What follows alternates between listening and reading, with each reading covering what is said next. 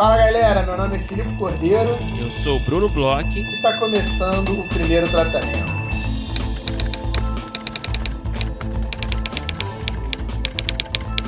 Fala, Brunão! Tudo bem? Fala, Filipe Cordeiro, eu estou bem. Eu quero saber como você está. Bruno, eu tô bem. Enquanto ainda houver democracia, eu acho que a gente vai estar bem. E se um dia a gente tiver mais problemas em relação a isso, não sei se a resposta será a mesma. É, a gente tá gravando num dia. A gente grava, né, no dia anterior, né, ao lançamento do episódio, né? Então. Gravamos é, já terça-feira. Né? A cabeça. É, né? não, pois é. Essa, essa introdução aqui, né? Que a gente grava em momentos separados, né? Enfim. Mas então a gente está gravando nesse momento aqui que estão rolando essas manifestações aí, como a gente pode dizer, né? É... Manifestações. Complexas, de... no mínimo, né? É, golpistas. golpistas hum. também acho que é o mínimo hoje em dia, é. incrível que pareça. E porra, nossa, eu fui impressionante andar na rua, né, cara? Eu tava andando na rua agora e você vê famílias inteiras, né, cara? De todas as idades. A gente tinha essa impressão de que era a terceira idade, né? Que a terceira idade tinha essa questão, né, cara, de. É, de cair por terra, né? Aquele mito da terceira idade sábia, terceira idade experiente, né? Com vivência, ah, é. com bons conselhos. e de repente a gente entendeu que a terceira idade é a idade mais vulnerável, né? A pessoa mais ignorante, a pessoa mais disposta, né, a, a, a ser, a cair num discurso, né? Cair numa é. mentira. E aí você vê famílias inteiras, né, cara? Uma lavagem cerebral ali impressionante. O que estão protestando, não sei. O que, que elas querem ali, enfim, mas é complicado. É um momento aqui especial que a gente tá gravando aqui.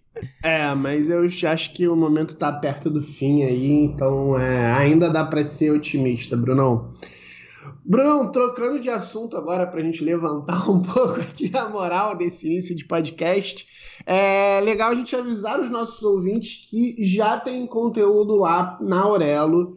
A gente, como falou aí nos últimos episódios, a gente agora é parceiro aí oficial da Aurelo, uma plataforma de podcasts que é, investe muito né, nos criadores de podcasts nacionais é, paga né, por escuta, tem lá como apoiar, então a gente está criando uns conteúdos exclusivos, a gente já é, gravou dois ou três conteúdos enquanto a gente está gravando isso aqui, é, a gente já subiu lá uma introdução, em breve a gente está subindo um convite. E a gente conversou é, acho que semana passada, final da semana passada, um pouco sobre Nine Perfect Strangers e White Lotus. Então, você que é apoiador, você já pode conferir lá. É, a galera que nos apoia, né, pode conferir por lá. Você que não é apoiador, a gente convida a nos apoiar pelo, pelo Orelo. É, nos apoiando pelo Orelo, a gente acaba que ganha mais, ganha melhor. É o nosso, nosso grande parceiro aí para os próximos muitos anos de podcast. Então fica o convite. É, vai lá conhecer a Orelo vai lá conhecer os nossos conteúdos exclusivos e nos apoiem por lá, né, Bruno? Não, isso, exatamente. Estamos com alguns conteúdos já, né, exclusivos para apoiadores na Aurelo. Teremos mais conteúdos em breve, nossos, de, conteúdos de parceiros, enfim. É, a gente convida todo mundo a dar uma, uma checada, né, se tornar apoiador por lá. E, Filipe, é, antes da gente entrar na nossa convidada é, do dia, a gente separou um artigo aqui. Eu sei que você separou um artigo, na verdade, é, também de um parceiro nosso, né? Que é o Writers Room 51, né? Do Zanella e da, e da Jéssica. É, que eles têm, todo mundo conhece já, né? O Writers Room 51. Eles têm ótimos artigos, também fazem, fazem ações também, né? Para roteiristas. E você separou esse artigo hoje, né, sobre dramédias, certo, Felipe? É, Brunão, é um artigo aí dos nossos parceiraços do Writers Room, que na verdade eu não posso tomar todo o crédito sozinho. Foi um artigo que trouxeram no último encontro que eu tive lá no Marieta. Foi até o Pedro Galiza, que em breve estará aqui no podcast, que trouxe. E eu achei bem interessante, porque gerou uma conversa interessante lá. A gente estava vendo um, um, projeto que era uma dramédia, que levantou algumas questões. E eu acho que é legal até para o momento. Ele é um artigo até que depois que a gente olhou, ele é de abril. Mas uma coisa engraçada que a gente estava conversando lá durante o, o, o Marieta, foi uma coisa que é, eu acho que é um pouco, talvez, do nosso momento, assim. É, a gente conversou com vários é, roteiristas e até produtores aqui no podcast. Eu acho que existe uma certa é, disposição atual, assim, talvez para os próximos tempos, da gente ter alguns conteúdos um pouco mais leves, um pouco mais é, solares, assim. A gente, tava, a gente conversou agora sobre The White Lotus. Uhum. É, um pouco antes da, da, da, pandemia, um pouco antes não, antes da pandemia, a gente já tinha visto um boom aí de dramédias interessantes, por exemplo, Fleabag, que é muito o que traz o artigo, né, porque são seis dicas práticas de escrever uma dramédia pela Phoebe Waller-Bridge, e, e, eu acho que é bem capaz de nos próximos, no, aí nos, nos próximos meses, talvez o próximo ano, no, no que é mais recente, a gente ter bastante dramédia, bastante é, coisa assim relativamente mais tons mais leves, né, de tratar algumas coisas, porque eu acho que a gente está um pouco aí é, com a cicatriz ainda curando, talvez seja um conteúdo que as pessoas estejam cada vez mais procurando assistir e escrever, né?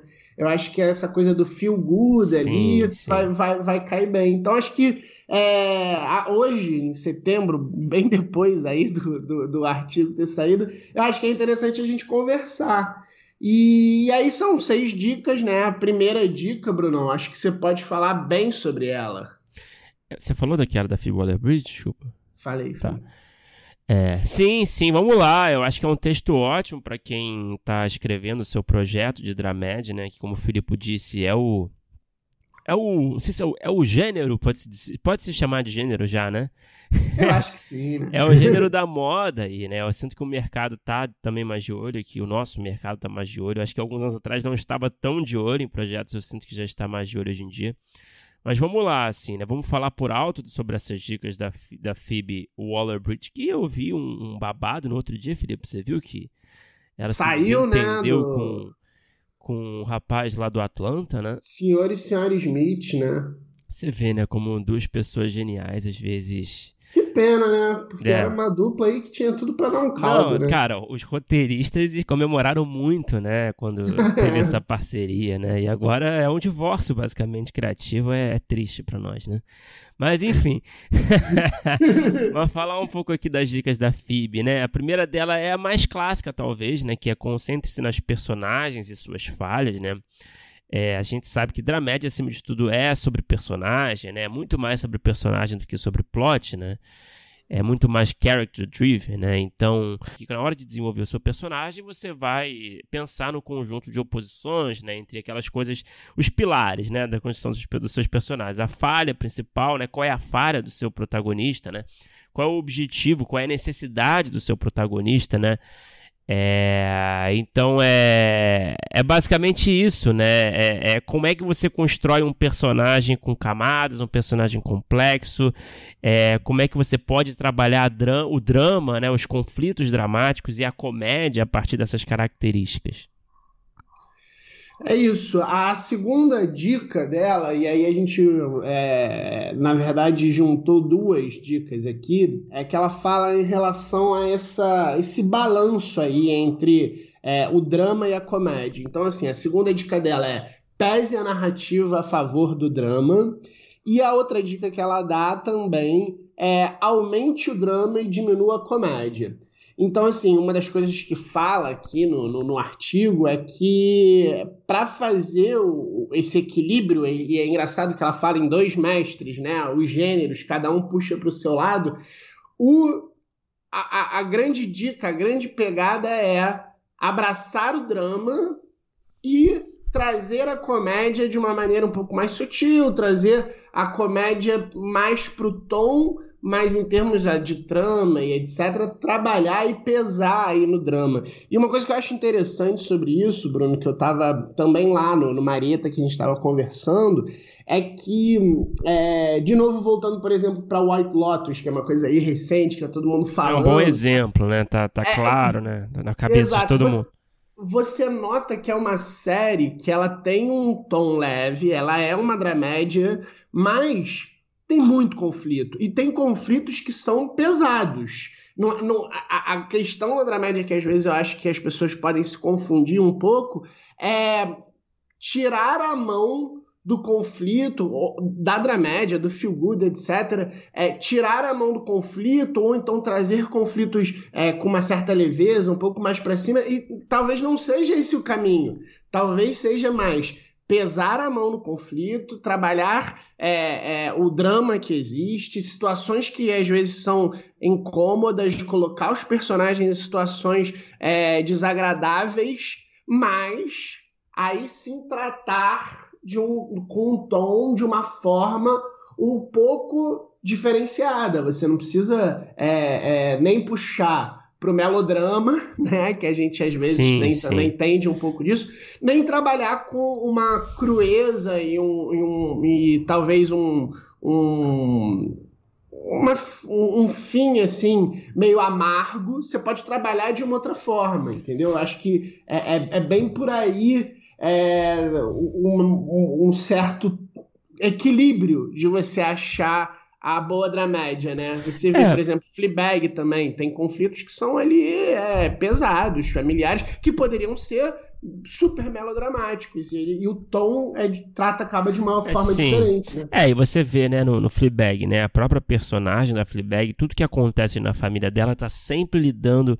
com esse humor autodepreciativo, né, com aquele deboche, com aquela ironia, né, que tá sempre é, é, é, acompanhando mesmo, né, todo o conflito que é um pouco mais dramático mesmo. Mas assim, é, só para falar um pouco do White Lotus, assim, eu tava tentando quando estava falando, tava tentando lembrar de um exemplo, né, uhum. é, dessa, desse equilíbrio, né, entre a comédia e o drama. E eu tava pensando no casal, né, o, o babaca lá e a e a, no, e a, e a, e a esposa, né, que acabaram de se casados, estão né? lá em lua de mel, né?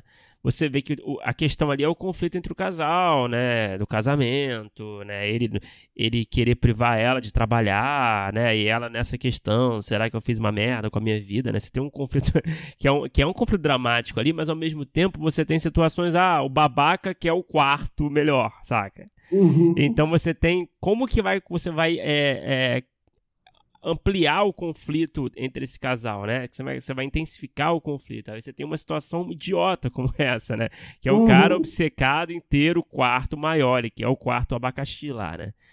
E então, não sei, eu acho que isso é um bom equilíbrio, talvez, né? Na verdade, a, a série está explorando ali um, um conflito maior de, de, de, um, de um casamento em crise, né? Sim, sim, não concordo, verdade. É, é, é isso, né?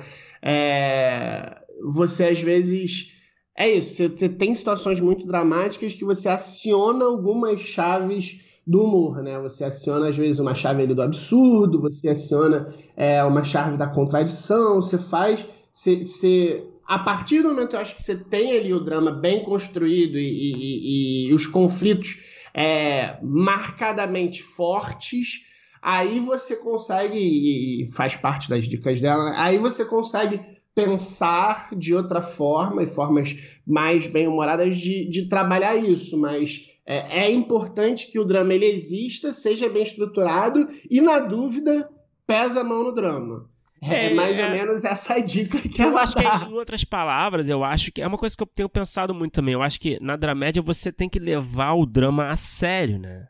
Uhum, eu acho que na verdade. comédia é aquela coisa, né? Os personagens, eles, eles nunca estão muito em risco, né? É, você vai foder com a vida deles, mas você sabe que eles. É, é quase como se você não tivesse realmente criando uma situação grande de risco, é quase uma situação meio. Sei lá, tem, tem essa coisa que parece uma grande brincadeira, né? Não sei, acho que, acho que as coisas não são tão levadas a, tão a sério, assim. Eu acho que no drama. É, você tem que entender que realmente tem muita coisa em jogo, né, pro seu Sim. protagonista. É, e um outro bom exemplo disso que você falou, e cara, eu concordo em gênero grau, é Barry, né? Se a gente Exato. for ver Barry, as escolhas do Barry, é, elas sempre é, impactam muito o personagem também. É uma outra série que é character driven, apesar de ela até ter um, um plot que é um pouco mais é, vamos dizer assim, que puxa até um pouco mais para aventura, uma coisa que a gente está acostumado a ver é, mais plot até do que, por exemplo, Fleabag, é, as cenas memoráveis de, de Barry são muito, muitas das cenas memoráveis de Barry são dramas que têm tem muita consequência, tem muito peso. Tem na primeira temporada aquela cena que ele precisa matar o, o amigo, Sim. que era um ex-combatente com ele. É, pô, ele precisa matar a, a, mulher lá, a namorada do mentor dele. Tu, tudo tem um peso muito grande, mas ao mesmo tempo a comédia tá ali, bem presente, e, e, e é isso, assim, as coisas. É, eu tava assistindo, por exemplo, sei lá, Ted Laço, que eu sei que você não gosta tanto, e eu também acho que é uma série que dá para ver, assim. É um, e é uma série que é, é exatamente isso que você falou, assim. Ela tem, eu acho que ela tem até um tom de comédia é, menos engraçado do que a gente está acostumado em ver, talvez em, em, em, sitcoms assim meio diferentonas. É, mas tudo é muito leve, não tem muita consequência para nada, sabe? É, é uma é. coisa que tá nessa chave da comédia mesmo, assim, de, de dela, dela ser um pouco mais leve, aquela coisa que, que falam é, acho que a Marina Meira falou muito bem com a gente uma vez. O personagem é, do drama ele tem uma parede enorme para escalar e no meio da parede ele, ele vai se machucar, vai sofrer, mas vai fazer essa escalada até o fim da jornada dele, né? E o personagem cômico, ele na verdade tem um, um, um paralelepípedo que ele tem que só pular por cima para passar e mesmo assim ele não consegue, ele bate e volta, né? Então, assim, é, é, essas consequências, essa, esse peso das coisas, é, na dramédia ele é importante ficar mais na chave do drama, né? Sim, é, né? e acho que você trouxe, é legal que você trouxe o exemplo do Barry também, né? Que o Barry realmente é um caso é um caso até engraçado, assim, que eu acho que a dramédia ali, ela, ela funciona com uma dinâmica um pouco diferente, né? Você tem ali um, um, conflito muito forte do protagonista, do Barry, né? A coisa que ele é um assassino, que ele, que ele tá tudo bem, ele tem que, ele tem que fazer, é, ele trabalha com algo, né? Muito cruel, né? Com, com morte, ele mata as pessoas, ele tem aquele passado como soldado, aqueles traumas do passado, que é tudo muito dramático, né? Mas ao mesmo tempo, todo mundo que rodeia ele, seja o professor de teatro, seja o, aquele cara que trabalha com ele, seja é, o, aquele Aquela cara da, da máfia chechena, ó, aquele carequinha lá. É, uhum. Todo mundo é muito patético e é muito personagem que tá na chave cômica, né? Uhum. Então eu acho que não sei, é um equilíbrio que eles encontraram ali que é um pouco diferente de Fleabag, se você pensar, né? Eu não acho que o Fleabag explora exatamente essa dinâmica, né? Sim, sim, sim. Mas, mas voltando aqui para nossa lista, né? Uma dica, a outra dica que o texto dá é aposte no humor sutil, né? Que eu acho que tem a ver com, com isso que a gente está falando, de certa forma, também, né? Que a comédia dramática geralmente tem um, um, um, humor um pouco mais sutil, não é aquela coisa mais física, mais escrachada, né? Então, é, geralmente é um humor muito elegante, né? É um humor assim muito baseado no, no, no, no realismo, né? Muito pé no chão, né? É um humor que ele, ele é discreto mesmo, né? É um humor que ele não, nunca. É dificilmente se sobressai, né? Sobre, sobre o drama, né? Ele, ele, ele tá ali mais acompanhando ali num, de, um, de uma forma harmônica, assim, né? E, isso é, e, e para os ingleses é muito fácil isso, né? Verdade. então, para Phoebe Waller-Bridge realmente é mais fácil, né? Ela tá ali, né? É, ela tá dentro dessa cultura, né? Mas é, mas é engraçado, né? Às vezes você vai escrever um projeto seu, um roteiro seu que você está querendo fazer uma dramédia, mas você perde um pouco a mão na hora de você pensar numa situação cômica, né? Então, eu acho que essa é uma dica importante para você ter em mente. É, é, é tom, né? Dramédia é, é, tudo tom, né? É tudo uhum. acertar a mão, né? É, por, isso que é, por isso que é mais difícil de escrever, né? Sim, e é, e é engraçado isso, né? Ele não, eles dão até um exemplo de ah, aquela cena hilária envolvendo um macaco bêbado que você tem na sua cabeça tal. Para dramédia é legal deixar isso fora. E, e, e Fleabag faz isso de uma forma mu muito, muito bem feita, assim. É, Fleabag tem, quase não tem cenas que, que te, estejam só na chave do exagero e cômica. É, The White Lotus também, eu acho que tem bastante disso, assim, você dificilmente encontra uma cena ali que, entre aspas, né, que é uma coisa que na comédia, na comédia é, o gênero pede um pouco disso, você é, ter algumas. Você pode, e às vezes até é legal você ter algumas cenas que você é, provoque o riso, que você é, procure o beat do riso, mantenha ali um certo, um certo ritmo de, de, de comédia rolando tal. E aí, voltando para Barry de novo, essa estranheza, essa diferença, tem um episódio que eu adoro de Barry que ele vai um pouco pro outro lado, que é aquele episódio da briga, eu sei que você sei. não gosta tanto, uhum. que é engraçado que ele é um episódio que é até fora de tom em Barry, ele é um episódio que ele é, é, ele, ele vai pro exagero e ele mesmo assim consegue ser esquisito, porque ele vai pro exagero da comédia e o tom é mais no drama, ele, ele faz meio que ao contrário nesse episódio. O episódio é todo muito exagerado, você vê ali é, os caras lutando e assim, é, parece que eles não se machucam, eles são quase super-heróis ali brigando. Tem uma garota que voa, parece é, uma coisa cara, muito Foi muito fora de tom pra mim, cara. E é engraçado. Foi muito assim, fora de tom. É uma cara. coisa que seria muito comédia e não tem quase que nenhuma vírgula cômica no episódio. É, a comédia fica nesse absurdo todo que tá acontecendo, mais o Barry e o cara e a menina e o Fuchs, eles não fazem quase que piada nenhuma em diálogo, em nada assim, e é, e é, é quase que assim, o, o, o, exato oposto dessa dica e de escrever uma dramédia, sabe? Eu achei muito, achei genial o episódio, mas eu entendo muito quem não curte e muita gente não curte, né? Cara, eu respeito muito o Tom, cara. Eu respeito muito o Tom. Tenho muito respeito pelo Tom, sabe? É, ele, ele, ele sai fora, ele, ele, ele faz uma loucura. É, mas eu acho que é um episódio que foi super elogiado, eu acho, na verdade. Mas é meio a me odeio. Eu também conheço é, outras pessoas como você talvez. também torceram o nariz. Não é, assim, pois é, assim, mas é porque a gente respeita muito o Tom, né? justo, justo. Brunão, a sexta dica aqui, é, que na verdade talvez seja a nossa quarta, não sei porque a gente não está falando todos, a gente vai deixar o link aí do post é, para você conferir, vai lá, vai conhecer também todo o Writers 151, porque como o Bruno bem falou, a maioria das pessoas que devem estar aqui já conhecem, mas se não conhecer, corre lá, não perca tempo. Experimente a regra das três, né? A gente sabe, né? A regra de três é uma coisa muito usada em roteiro e a forma que a Philip, é, a Philly Waller-Bridge ela é, encara a regra de três é um pouco diferente. Eu achei bem interessante que não são só três ações para completar uma ideia, não é aquela coisa de tese anti, é, é, tese, antítese, síntese, essas regras que a gente está acostumado, ela fala da cena, ela fala sobre como é interessante que numa cena tenham três coisas acontecendo ao mesmo tempo. Não só aquela ação que é, a cena em si está predisposta a acontecer. Então, um exemplo que, que eles dão aqui é, por exemplo, uma cena que a cena, se for lá ler na escaleta, talvez, é uma cena sobre uma jovem encontrando-se É no piloto, um não é? é no, não tem, é no piloto que tem uma, essa cena?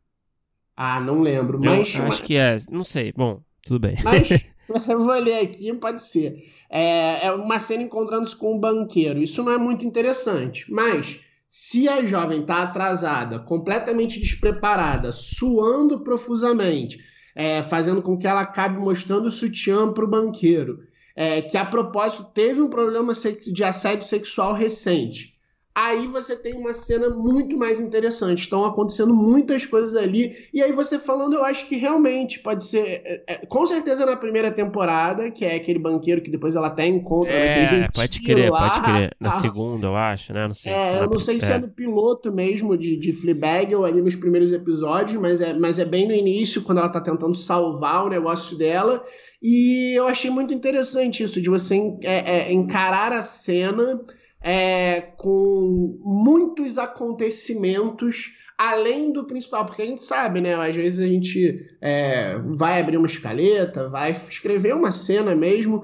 Gente, as cenas têm objetivos, as cenas elas vão levar a história para frente. É, e às vezes o objetivo da cena ele pode ser mais simples ou mais, pode ser mais simples ou mais complexo, mas é interessante pensar como tornar é, esse, esses, esse conflito, o beat da cena, a situação da cena, em uma coisa mais complexa ainda. Você trazer várias questões para a cena é interessante, né? É, isso na verdade vale não necessariamente apenas para dramédia, né? Isso é, é para qualquer vale para qualquer cena que você vai escrever. Eu acho que é, pensando nesses beats, né? Se você conseguir ter beats que tenham essa complexidade, né, de, de elementos, eu acho que sempre torna a cena mais interessante, né? Sim, sim. É, eu, assim, dando um exemplo que não tem nada a ver com isso, com isso que a gente está listando, mas eu lembro quando eu assisti o Watchmen, que eu sei que você gosta muito, eu ficava, uhum. eu ficava impressionado com a quantidade de beats que tinha em cada cena. Não sei se você chegou a perceber isso quando você assistiu. Notei, notei. É, é, eu, assim, você sabe, né? Eu, falar de Watchman é chovendo molhado e, e, eu acho que além de Watchman também já tinha muito isso em Leftovers, que também é sim, do... Sim, sim, do Lindelof, né? Do Lindelof, acho que é, um, é uma, uma forma que ele escreve, né? É, não, eu lembro, eu tava assistindo assim, cara, quanta coisa aconteceu nessa cena, mano. É. Eu ficava listando, assim, coisa pra caralho, assim, sabe? Uhum. E, e, no caso aqui da Fleabag, é, é, é, esse exemplo que você listou que tá aqui na, no, no texto, né? É, são elementos cômicos, né? Na verdade, né? Uhum. Então, falando aqui de comédia especificamente, eu acho que realmente, se você tem complicações cômicas, né? Uma quantidade de complicações cômicas numa cena sempre vai deixar uma, uma uma cena qualquer, né? Um, um encontro com um banqueiro muito mais engraçado, muito mais interessante, né? Eu acho que essa cena do Aquela cena inicial da segunda temporada, por exemplo, também, né? É. Do jantar com a família, com o padre lá no restaurante. É, se, você, se você for reassistir, né? E, e, ou se você não assistiu ainda, né? Se você for assistir pela primeira vez, repara quanta coisa que tá rolando ali, né? Sim, então verdade. são muitas é, são muitos pratos nessa bandeja, né? Então é difícil pra caralho de escrever também, né? É, são muito, muitos movimentos numa cena só, né? Você, você lembrou bem, bem, peraí. Você lembrou muito bem, assim, é, é, o Watchmen tinha muito disso, você... É, em cada uma das cenas você tinha movimentos que não necessariamente fossem tipo é, o objetivo final e um, um, uma coisa um, um contra-objetivo, uma coisa contra ele. Você tinha coisas, você tinha, vamos dizer assim, quase que física vetorial, é, coisas apontando para lados é. muito diferentes e, e, com conflitos em cada uma dessas coisas. E você lembrou muito bem essa cena de Fleabag, né? Na verdade, esse episódio todo, é. porque ele é, uhum. é, um episódio encapsulado ali. É, você crer. tem naquela mesa ali é, diversas forças antagônicas que não necessariamente se complementam, mas que tornam aquele bolo ali muito mais é, complexo e, e, e, muito melhor, né? Então você tem toda a situação é, da madrasta, da irmã, é, do fato que você já sabe que ela estava sangrando antes. Então assim, tem muita coisa acontecendo no que às vezes é um levantar de taças sabe? As pessoas vão brindar ali, você vê três, quatro ações diferentes que são muito complexas, cada uma para sua direção e que, em termos de, de uma ação que está acontecendo, parece muito simples e na verdade não é. E realmente, é talvez aí seja o, o, grande pulo dos excelentes roteiristas e a filha é demais, né? É, que pode ser o grande diferencial e é pensado, né? A gente cada vez quando a gente vai lendo, estudando mais, conversando com os roteiristas que passam por aqui, a gente vê como essas coisas são pensadas, né?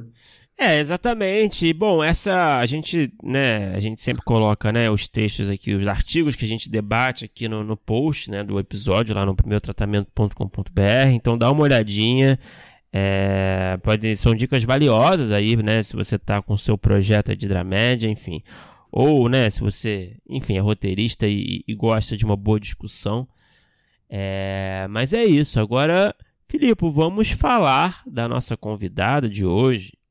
Exato, Bruno. A gente conversou aí com uma é, cineastra aí, é uma, uma mulher que é incrível, trabalhou em, em diversos é, produtos de muito sucesso, passou por muitos lugares incríveis onde acho que as pessoas sonham em trabalhar. Está aí numa empreitada nova, super interessante, falou bastante sobre essa empreitada nova, falou muito sobre é, a relação entre roteirista e produtores, produtores, roteiristas e mercado, falamos aí sobre é, showrunner, é, é um desses papos, né? Hoje em dia a gente é, a gente sabe né, que o nosso podcast é um podcast de roteiristas para roteiristas e, na maioria das vezes, com roteiristas, mas a gente abriu ali lá atrás a, a opção de conversar com o produtor uma vez e notou como esses papos eles é, são edificantes para todos, eu acho. Assim, a gente acaba conversando é, muito sobre mercado, sobre como agir, sobre os próximos passos. E essa foi uma das conversas aí dos últimos tempos que tem uma quantidade de informações absurdamente interessantes e complementares e importantes aí para todo roteirista, apesar de ser com uma produtora. Conta aí, Brunão, com quem que a gente conversou? A gente conversou com a Mariana Ricciardi. A Mariana é produtora executiva aí, né? Já esteve à frente da Barry Company, da RT Features, da Zola, Columbia, Tristar. É, hoje ela está à frente da, da produtora Surreal Hotel Arts. É, a Mariana também, né, além de produtora, ela também atua é, como supervisora de roteiro, que, e ela foi supervisora de roteiro do, além de produtora, né, do Impuros, né, que estreou recentemente aí sua nova temporada, uma das melhores séries já produzidas por aqui. Enfim, a gente conversou, teve um papo muito legal com a Mariana. Como o Filipe disse aí, os papos foram diversos, muito dessa coisa do produtor com o roteirista, qual o envolvimento criativo de uma pessoa que entende muito de roteiro, entende muito de produção, enfim, um papo recheado aí, cheio de informação que eu super recomendo. Muito legal. Vamos ouvir que tá demais.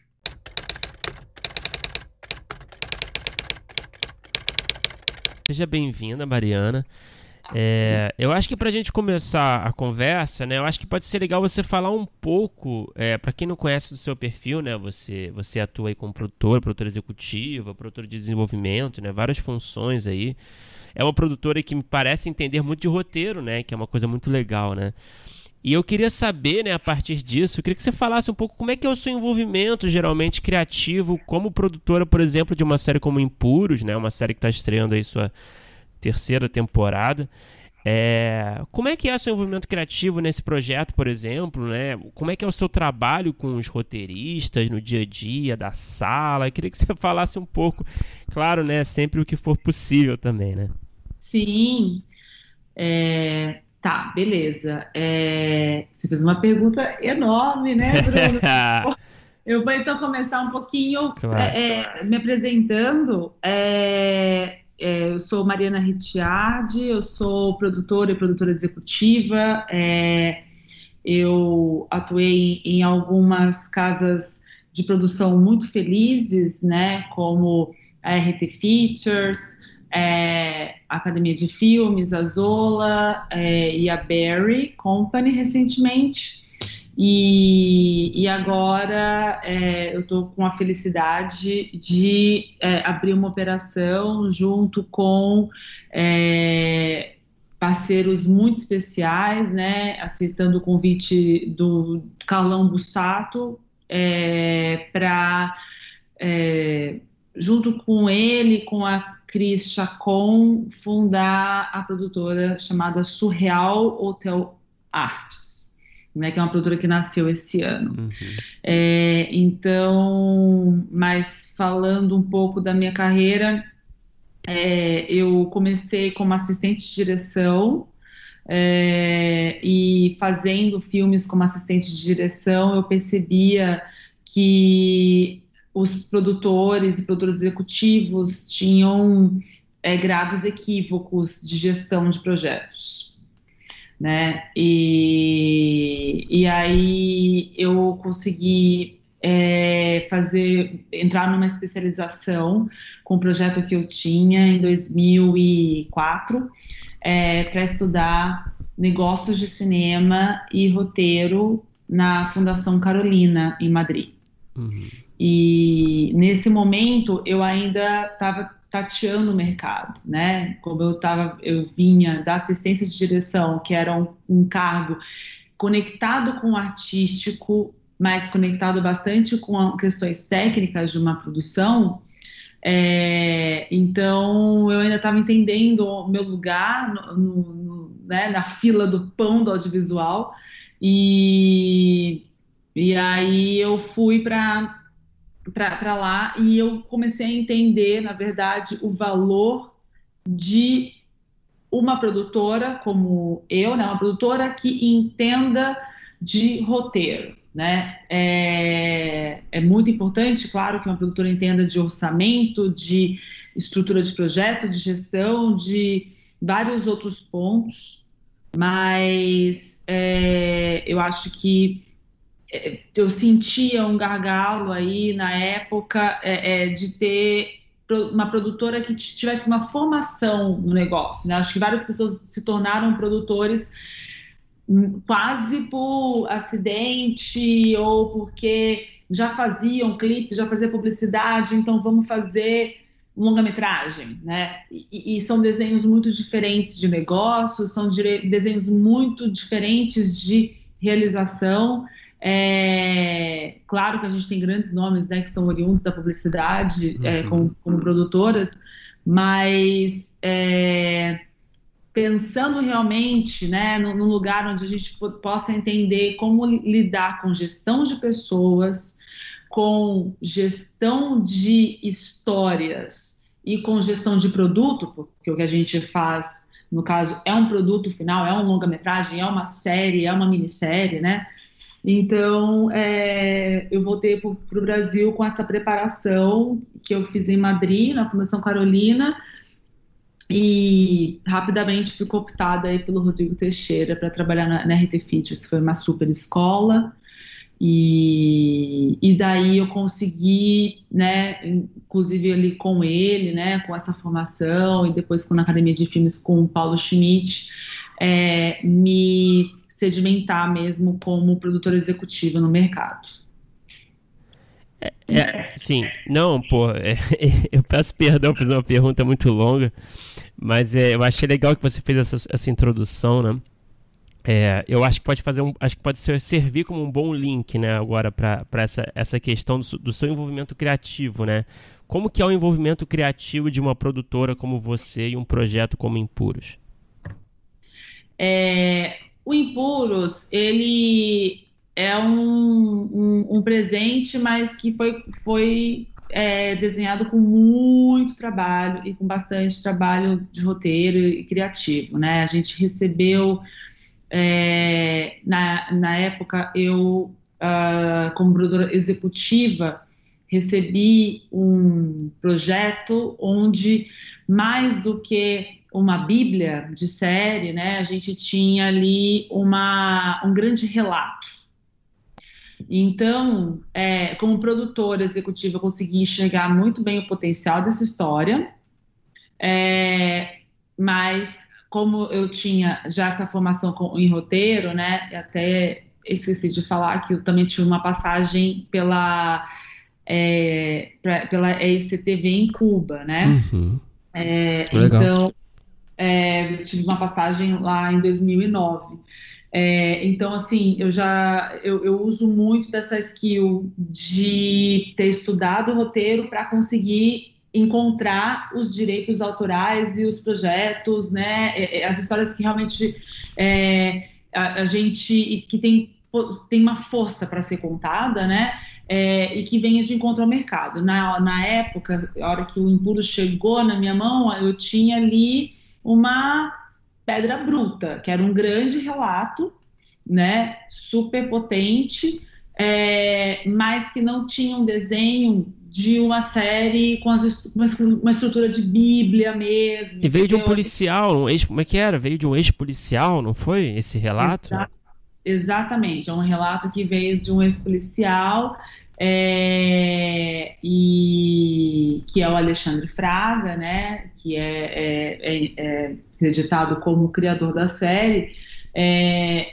e era um, era, um, era um material que tinha muita potência, muita verdade, muita propriedade, por ter vindo de um policial. É, e aí a gente começou, só que era um material muito grande, né? Então, é, aí começou um trabalho mesmo de esculpi esse material. É, e como produtora, eu já entrei ali no início muito de mão dada com o Tomás, né, o Tomás Portela, que é um dos diretores do, da série Impuros, é, para que a gente conseguisse entender um pouco a história, entendeu? Tipo, porque tinha tanta coisa ali, mas assim, beleza. É, e muita coisa que a gente aí a gente teve que investigar bastante, né? O que, que era é, verdade, o que, que não era, o que a gente ia comprar briga, o que, que a gente não ia, né? Então, dentro disso tudo, a gente foi formatando efetivamente a Bíblia do, da primeira temporada. Então, de mãos dadas com o, o Tomás Portela, é, eu montei uma mesa, uma sala de roteiro com parceiros muito especiais que eu tinha na época, que eu acho que é importante falar o nome, né? Porque, enfim, estamos falando de roteiro aqui, que é o Gustavo Bragança, Gabriela Gifone, Gabriel Maria e o Rafael Espínola. É, né, e aí a gente foi nessa mesa costurando uh, o que, que a gente iria utilizar desse material e como a gente iria utilizar esse material para que a gente criar, tivesse uma série crível, o que é, né, que era o melhor desse material, né, tipo a propriedade que é, existia de uma vivência de um policial em campo, de uma vivência de um policial é, durante que trabalhou durante décadas, né, e, e, e com a, a, questão realmente de, do crime organizado. Então, é, enfim, mas eu acredito que é, o grande papel talvez que o grande papel que eu tive é modéstia as favas. o grande papel que eu tive, eu acredito, é foi de encontrar nesse material e com essa sala de roteiro tão especial é, uma série que não fosse sobre polícia e ladrão, uma série que não fosse sobre crime é, e justiça, né, universo policial e universo é, do tráfico. E a gente acabou costurando uma série que fosse so, que, que, que, é sobre pessoas. Por isso que chama Impuros. Uhum. Né? Até no começo do projeto tinha um outro nome, e, e, e mas o projeto, né, a série se tornou Impuros porque a gente está falando de um cara errado que é o, o Morello no lugar certo e um cara certo no lugar errado, que é o Evandro.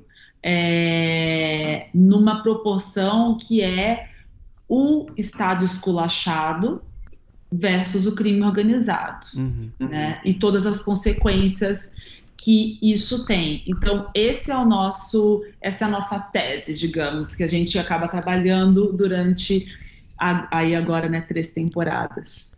É, mas assim, só, só, só fazer um comentário, né, Felipe? É, é, me parece que o seu envolvimento foi bem forte, né? Desde o começo, né? Foi uma coisa. Você não é. O produto, você, como produtor, esteve presente, é, teve grande importância ali nas discussões de roteiro, né? Pelo que eu estou entendendo, né? Na, encontrar a série, né? Sim, é, a primeira temporada, na verdade, é, é, a temporada que eu mais fiquei presente. É, uma porque eu queria que a série fosse um produtão, então, como produtora, eu estava muito preocupada em que a gente achasse realmente as, as ferramentas, os dispositivos narrativos ideais para que a gente não flertasse com outros produtos que, de certa forma, se assemelham ali, seja pela, pela, pela questão do, do tema, do cenário, né? A gente não está falando, digamos, nada de novo no audiovisual quando a gente trata de uhum. é, Rio de Janeiro, crime, né? E, então, assim, é, é, eu olhei um material potente, mas ao mesmo tempo eu falava assim, como fazer com que isso seja novo, fresco, diferente, né? Então, realmente, eu, eu trouxe um pouco de todas as ferramentas, mas isso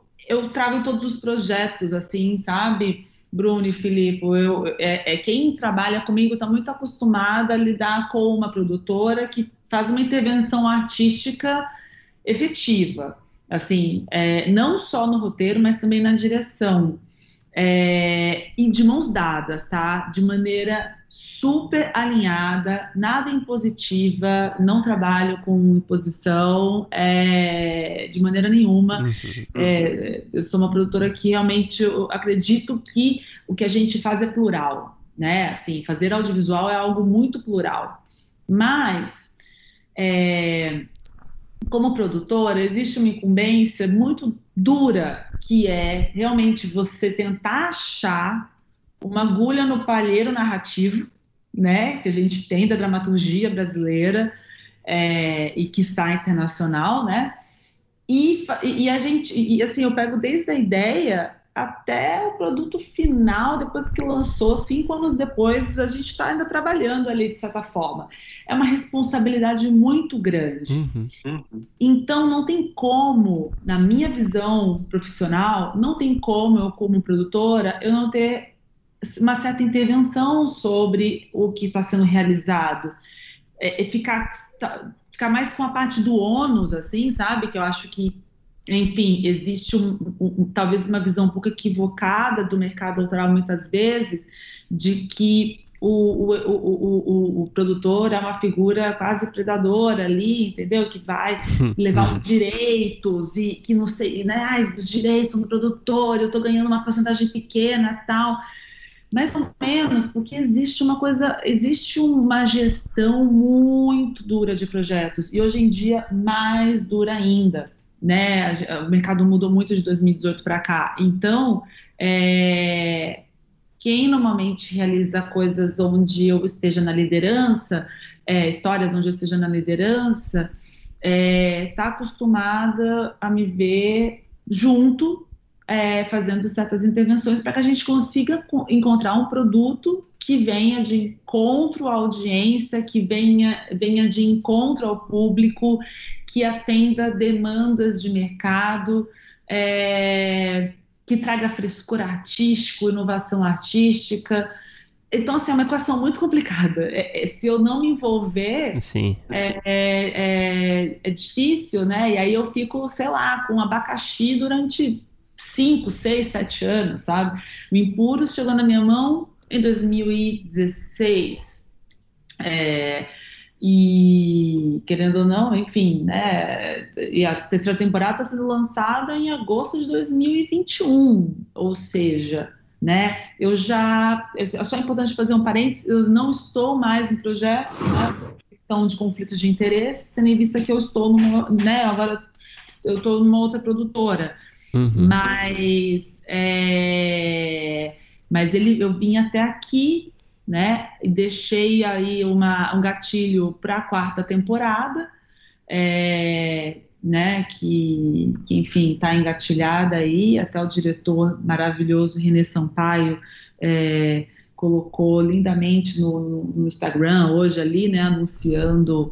É, o, o, lançamento do Impuros, né? E tipo, agora é uma quarta temporada, eles estão trabalhando já e nela, mas enfim, eu vim até a, terceira temporada com, com, com bastante apreço, né, projeto que eu tenho um, uma honra de ter realizado, né, nem que eu tenha carinho, né, então, enfim, é, é muito tempo, né, envolvido, não, não dá para você simplesmente ser, no meu ponto de vista, não dá para você simplesmente ser produtora, é, eu, eu adoraria, na verdade, só Tipo, ah, me dá sua história aí, trabalha aí, roteirista, trabalha diretor, eu vou fechar plataforma, eu vou fechar com produção internacional, então tá bom, eu me preocuparia muito menos, minha vida seria muito mais fácil, teria muito menos trabalho. Mas eu escolhi esse, essa maneira de trabalhar e, e para mim é isso, eu consigo falar com uma plataforma, eu consigo falar com um distribuidor, de algo que eu tenho total propriedade e que eu estou realmente conectada, senão não consigo, sabe? Uhum.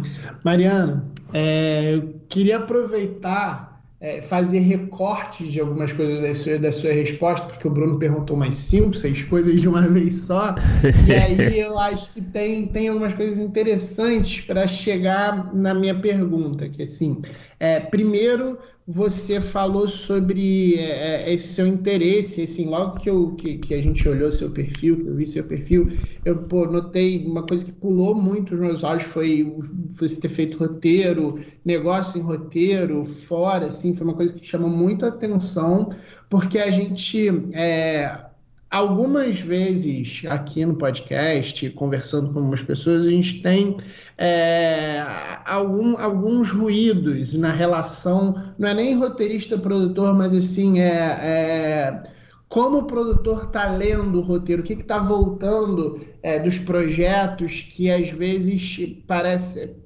parecem ser visões que, que o produtor não entendeu muito bem o que aconteceu do roteiro, o que, que era o roteiro. E aí a gente tem também, aqui no Brasil, a gente tinha até mais ou menos um pouco tempo, muito a figura do diretor, produtor e o roteirista ficava um pouco mais de lado. E aí você falou também sobre de 2018 para cá, como o mercado também mudou. Então eu queria saber, é, você falou que você notou uma oportunidade, talvez um gap ali em relação à produção e roteiro e foi se especializar mais em roteiro, mas pensando em produção. Eu queria saber se ao longo desse tempo é, você notou a produção se voltando mais para o roteiro também, como em determinado momento você parou para fazer, e como é que essa relação autoria, roteiro e produtor é, se está mais forte. Hoje em dia a gente tem essa coisa um pouco da figura do, do showrunner por conta das séries, dos modelos é, americanos. Então o roteirista ele também tem que ter um pouquinho mais de noção de produção, mas eu não sei se a gente faz aqui ainda muito bem. Eu queria saber, assim, em termos de tempo, como é que você vê essa relação do produtor e do roteirista se está é, mais pacífica, se, você, se a gente está conversando uma língua mais próxima, sabe? Uhum. Olha, Filipe, eu acredito que é, a relação produtor e roteirista é, está começando a ficar mais próxima, é, mas a gente não pode esquecer que a gente tem uma relação também é, plataforma, né, agente de mercado, canal, distribuidor que também conta bastante aí, né? Então, eu, eu acho que a gente realmente está num momento muito. É, está todo mundo reaprendendo a trabalhar, por isso que eu citei a questão de 2018, né? É, onde a gente começa, 2018, onde a gente começa um desmonte do nosso mercado audiovisual através da Ancine, e isso vai refletindo diretamente em como é, é, a relação produtora e agente de mercado se dá. Então, agora realmente a gente é, é, vive um momento que é bem peculiar, onde nós estamos entendendo, na, na verdade, essa, essa trinca entre autor, criador, roteirista, principalmente, né? É, plataforma, uh, distribuidora, né? Agente de, agentes de mercado em geral e produtora, né? É, porque eu acredito que, é, falando um pouquinho do que você comentou anteriormente, né? A relação, talvez, produtora e roteirista era um pouco é, ruidosa, porque durante muito tempo no Brasil, o produtor ele era mais responsável, ele era um cara com um perfil de, tipo, levantar uma produção. A, a, a, uma produtora física, né? Era mais vista como uma casa de produção. Uh, então, era basicamente assim: o produtor era um cara que conseguia financiar, conseguia dinheiro, conseguia levantar. Sabia muito de lei, né? Sabia de lei. É, e sabia também fazer uns corres, entendeu? Então, uhum. puta, né? Tipo, eu consigo fechar uma locação aqui, eu consigo é, fazer uma logística ali, e aí, assim, é claro que essa figura é super importante, mas essa pessoa, essa, essa, essa, isso é um braço executivo com perfil de produtor delegado né, de, de projeto. Então, é, é, diferente, na verdade, do produtor que pensa produto, por isso do nome, né? Eu sou produtora porque estou pensando em produtos audiovisuais para se conectar com o público aí em diversas, é, diversos gêneros, idades, é, é, perfis e tudo mais. Então, eu preciso ter o. É, é, se eu quero criar produto, eu preciso, além de saber quanto custa, como faz, quanto tempo, é, quem que eu preciso, uh, de conhecimento técnico e, e, de conhecimento também de gestão, porque eu acho que essa palavra é muito importante na boca da, né, de uma produtora, é, eu também preciso saber sobre algo que eu acho que falta no nosso mercado um pouco, que é curadoria. Então, assim, um, uhum. produ um produtor que realmente deseja é, realizar uma obra, não produzir só, de tipo, ah, fui lá, levantei, é, é, é, não, não, não, estou menosprezando, né, que são, são linhas diferentes dentro dos cargos de produção, né, tanto que se fala muito pouco no Brasil sobre a figura do, do produtor delegado, que é o produtor que vai ser um executivo focado para este projeto, para realizar essa história, entendeu? Então, ele vai levantar o, o circo né, do cinema ali, o ciclo da série, o ciclo do filme, e acabou, desproduziu, vai embora. Esse, é, é, esse é um perfil que aí é extremamente técnico e trabalha por obra.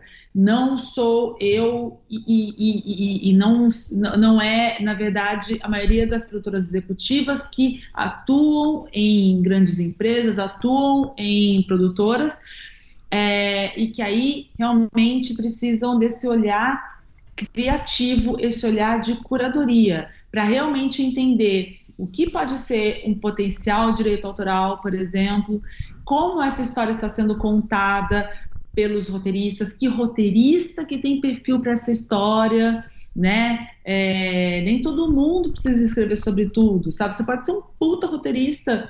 É, de drama e não lidar muito bem com terror, por exemplo. Tá tudo certo, desde que é, desde que você reconheça o seu perfil e o mercado também reconheça. É, e tem gente que escreve de tudo, então a gente só consegue ter essa sensibilidade se a gente realmente tiver um espírito de curadoria.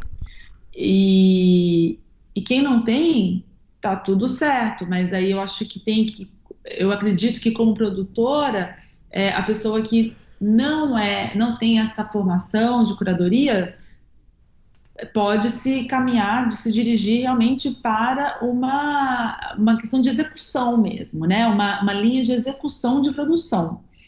É, e então, eu não sei se eu respondi todas, todas as perguntas aí, Felipe. Não, respondeu, respondeu sim, e, e eu vou aproveitar o gancho e, e, te perguntar, assim, porque uma, uma coisa que eu noto também, é, é, e aí também ainda um pouco dentro da pergunta, né, é essa meio que, vamos dizer assim, entre aspas, uma mutação do mercado. Eu tenho essa impressão que, que até por conta dos, dos, formatos de produção, assim, acho que a quantidade de séries que tem, ser, tem sido feitas ultimamente e, em diversos canais e com os streamings fazendo bastante coisa, eu acho que é, até relativamente pouco tempo, de, a, a, gente já fazendo podcast, falava-se ainda, tipo, ah, a gente ainda não não está muito bem nas séries, não acertou muito. Eu acho que hoje em dia a gente já tem lançamentos grandes de séries, cada vez mais, muitas séries em vários canais diferentes. E, e, eu acho que até o perfil de alguns players, a gente sabe que tem alguns players que, que transformaram roteiristas que eram, vamos dizer assim, entre aspas, a gente está no podcast roteiro, eu sou roteirista, então eu vou falar e sem, sem querer ofender ninguém, mas assim, só roteiristas em executivos, que era uma coisa que era difícil a gente ver. É, a gente tinha muita gente que ou era, na maioria das vezes, o executivo muito ligado à produção, um ou outro à direção, mas assim, uma pessoa que fez uma carreira só como roteirista, ir para um canal e ter uma posição executiva de escolha de projeto não é uma coisa que era tão comum.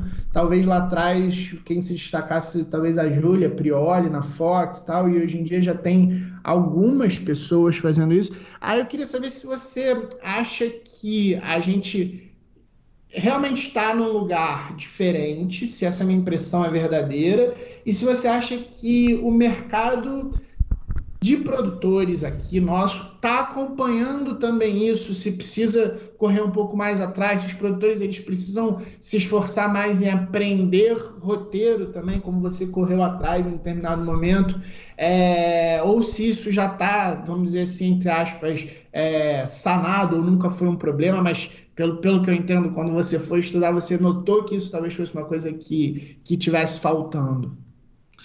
É, Olha, assim, Filipe, até realmente percebi que eu não respondi uma das suas questões, mas você já jogou a bola para cá, que, que me permite falar uma coisa que é essa figura do showrunner, por exemplo, né? Essa, essa figura que é essa uh, um, quase uma entidade que todo mundo deseja ser, eu acho que a gente está num processo de construção e uma construção um pouco lenta.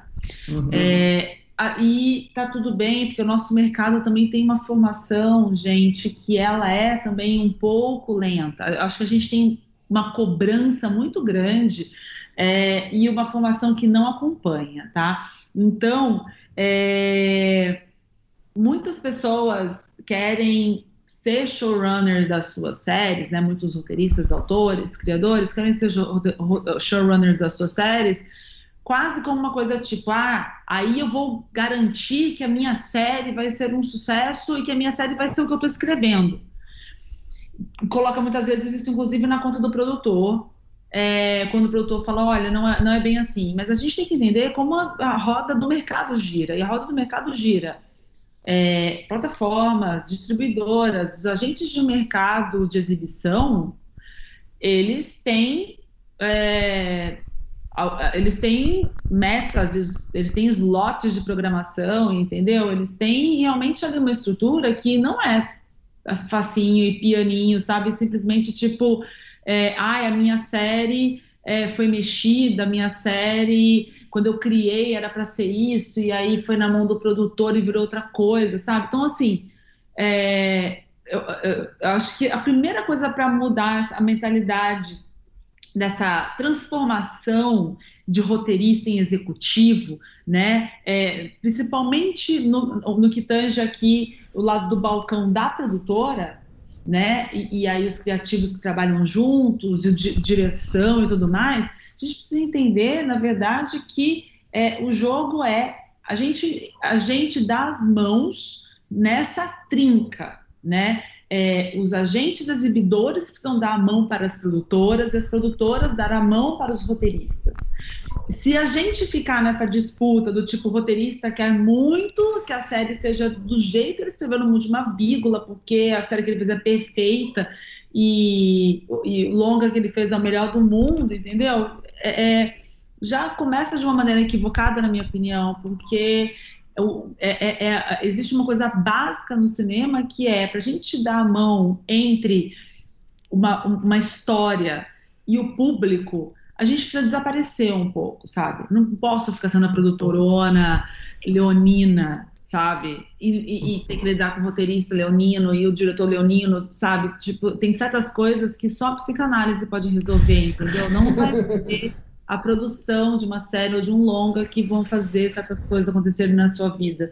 Então, enquanto a gente não tiver uma leveza de pensar como que os agentes exibidores podem dar a mão para a produtora, que para dar a mão para o roteirista, a gente vai sempre ficar disputando um lugar que não existe porque existem três interesses diferentes. Existe o interesse do roteirista de querer contar a sua história da forma mais genuína, de uma produtora de fazer a realização da forma mais saudável, e eu falo saudável porque produções quebram empresas, né? Então, assim, é um negócio muito sério.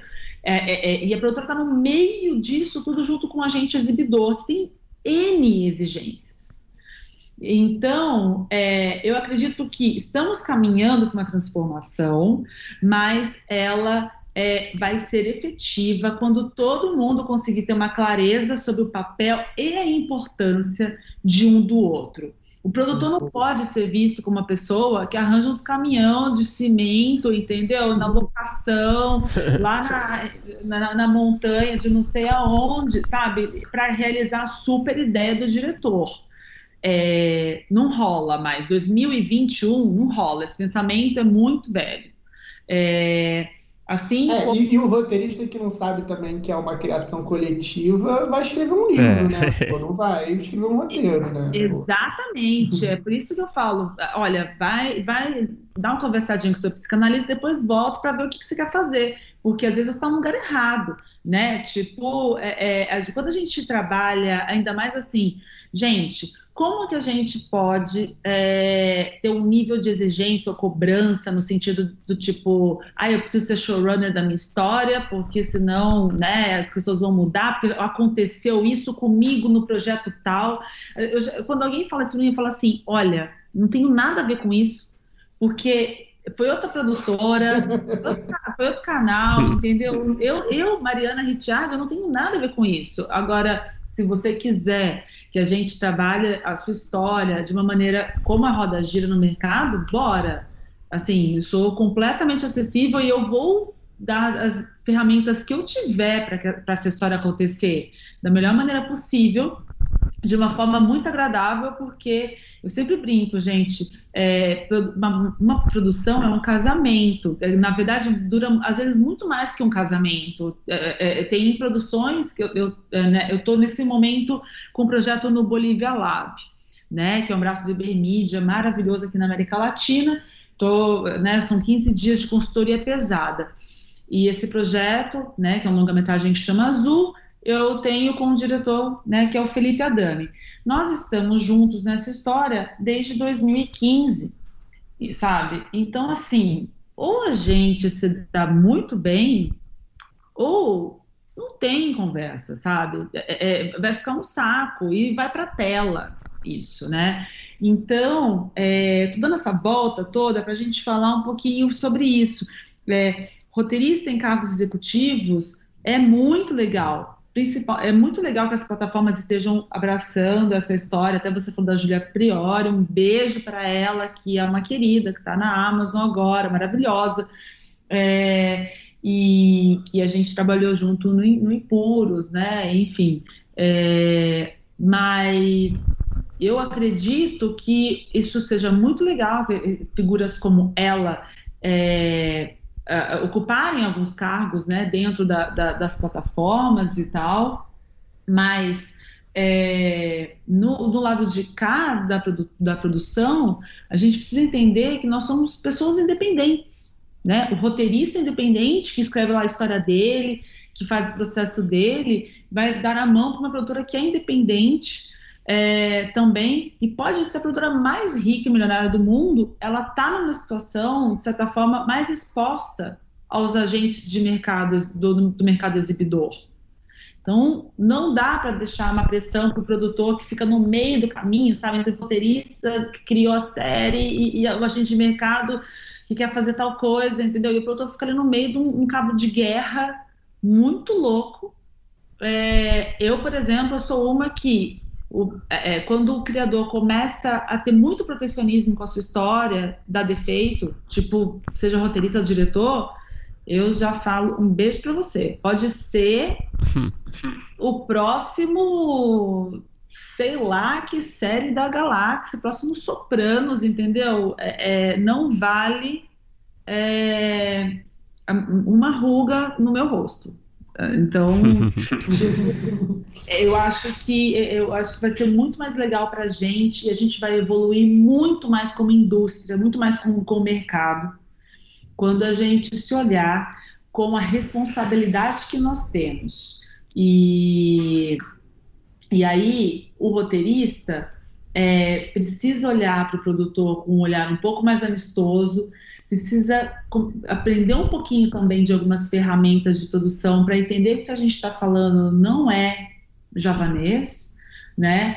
E que e o, e o, produtor que, mais uma vez, produtor que quer uma linha mais de realização de produto, não um produtor executivo que quer levantar produção somente. O produtor executivo que tem, e o produtor que tem um olhar de realização de produto é, precisa ter um olhar de curadoria e não tem jeito se ele, ele precisa é, minimamente ter um, um, apelo de ele precisa ter um conhecimento de roteiro, precisa ter estudado alguma coisa.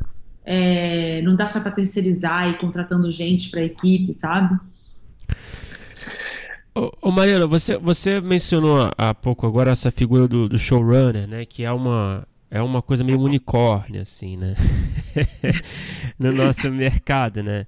É, é um unicórnio, eu adorei essa definição, Bruno. é um unicórnio, é verdade. É, assim, é, é, é o showrunner a gente ouve muito falar, né? Você falou agora que é um processo de construção que está um pouco lenta, né? É, é, algo que vai se formando muito lentamente aqui no nosso mercado, talvez muito pela influência do, é, dos streams, né? das plataformas, né? Que trabalham lá fora com esse modelo já, né? De profissional.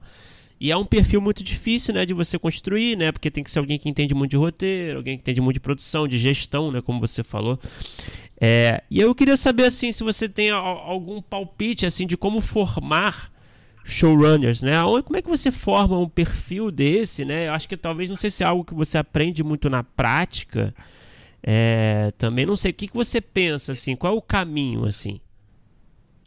Olha, é, você falou, da, realmente é uma definição muito incrível você falar que o showrunner é um unicórnio é, no Brasil, porque é, é, realmente uma figura muito complexa que a gente é, não se autodenomina. Não tem como você falar assim, oi, tudo bem, prazer showrunner. Não é assim que funciona.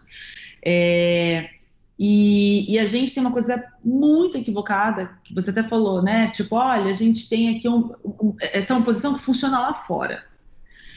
Ou seja, no, o Brasil vive uma realidade que não é fácil e que eu acho que a gente precisa olhar com muito carinho, que é a gente tem muita referência ao que rola lá fora, do, a maneira que os roteiristas operam, que diretores operam, que, como, como as coisas as políticas trabalhistas e, e de reconhecimento lá fora funcionam e tal.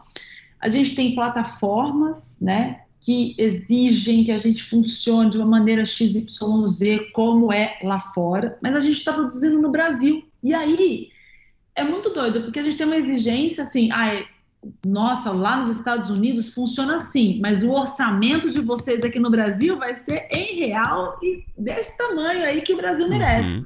Uhum. Então, assim, como nós vamos crescer, mais uma vez, como indústria, se a gente tem esse disparate. Por isso que eu falo que agentes de exibidores de mercado precisam dar a mão para a produtora, para a produtora dar a mão para o roteirista. E, e também, né, e vice-versa, assim a gente vai todo mundo nessa ciranda. Não dá para a gente querer se espelhar, né, lá com exemplos externos, sendo que a gente tem uma operação interna que é muito diferente. É, ó, quando a gente tiver é, um, um modelo de financiamento, principalmente dos agentes de exibição, é, que, que, que tem políticas internacionais que regem né, as empresas.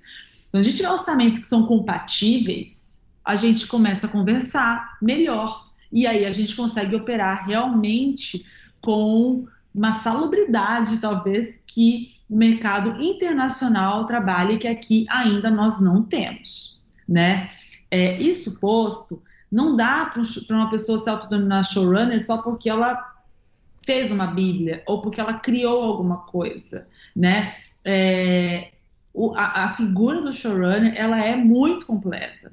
Ela tem um perfil de roteiro, alinhado ali com equilíbrio, com direção e que flerta diretamente com produção. É uma pessoa que sabe de tudo. É um cargo que, me desculpe, todo mundo acha muito bonito, mas assim, é um cargo meio técnico. É um cara que vai lidar, uma pessoa que vai lidar com uma burocracia pesada. Quando o Cris Brancato veio para cá lançar Narcos, a gente fez um evento do qual eu entrevistei ele, né? É... E e aí a gente estava, né, a gente estava conversando um pouco antes de entrar no, no palco tal, e ele falou, é, se você, quando você vê o furo de uma bala na parede, ou cinco, fui eu que decidi. E eu decidi porque eu fiz uma preparação para entender como que atira e como que a bala vai, vai atingir a parede e aí que tipo de bico que a arma tem que vai fazer um buraco. Você entende a profundidade uhum. do ser humano? Uhum. Entendeu?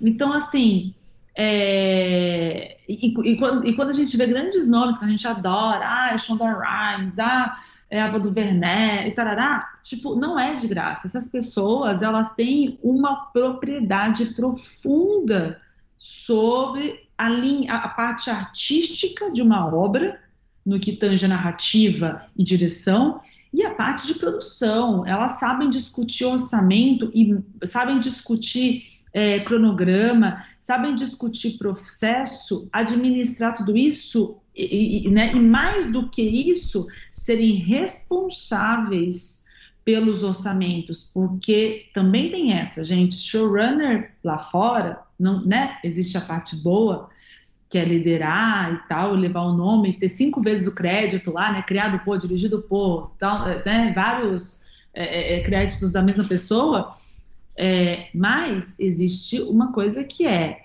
é existe uma, uma, uma gestão de orçamento assim, brutal. O, o Shyamalan, ele fala, né, da, da, da, da, série dele que foi super fracasso na Fox, como é que chama, não sei o que, Beyond the Pines, eu acho. Ai, gente, esqueci. A Fox não é, não é a Servant, não, né? Servant já é da Apple. É uma série velha, velha, eu, né? Tipo, uma série, sei lá. É Wayward, Wayward Pines, né?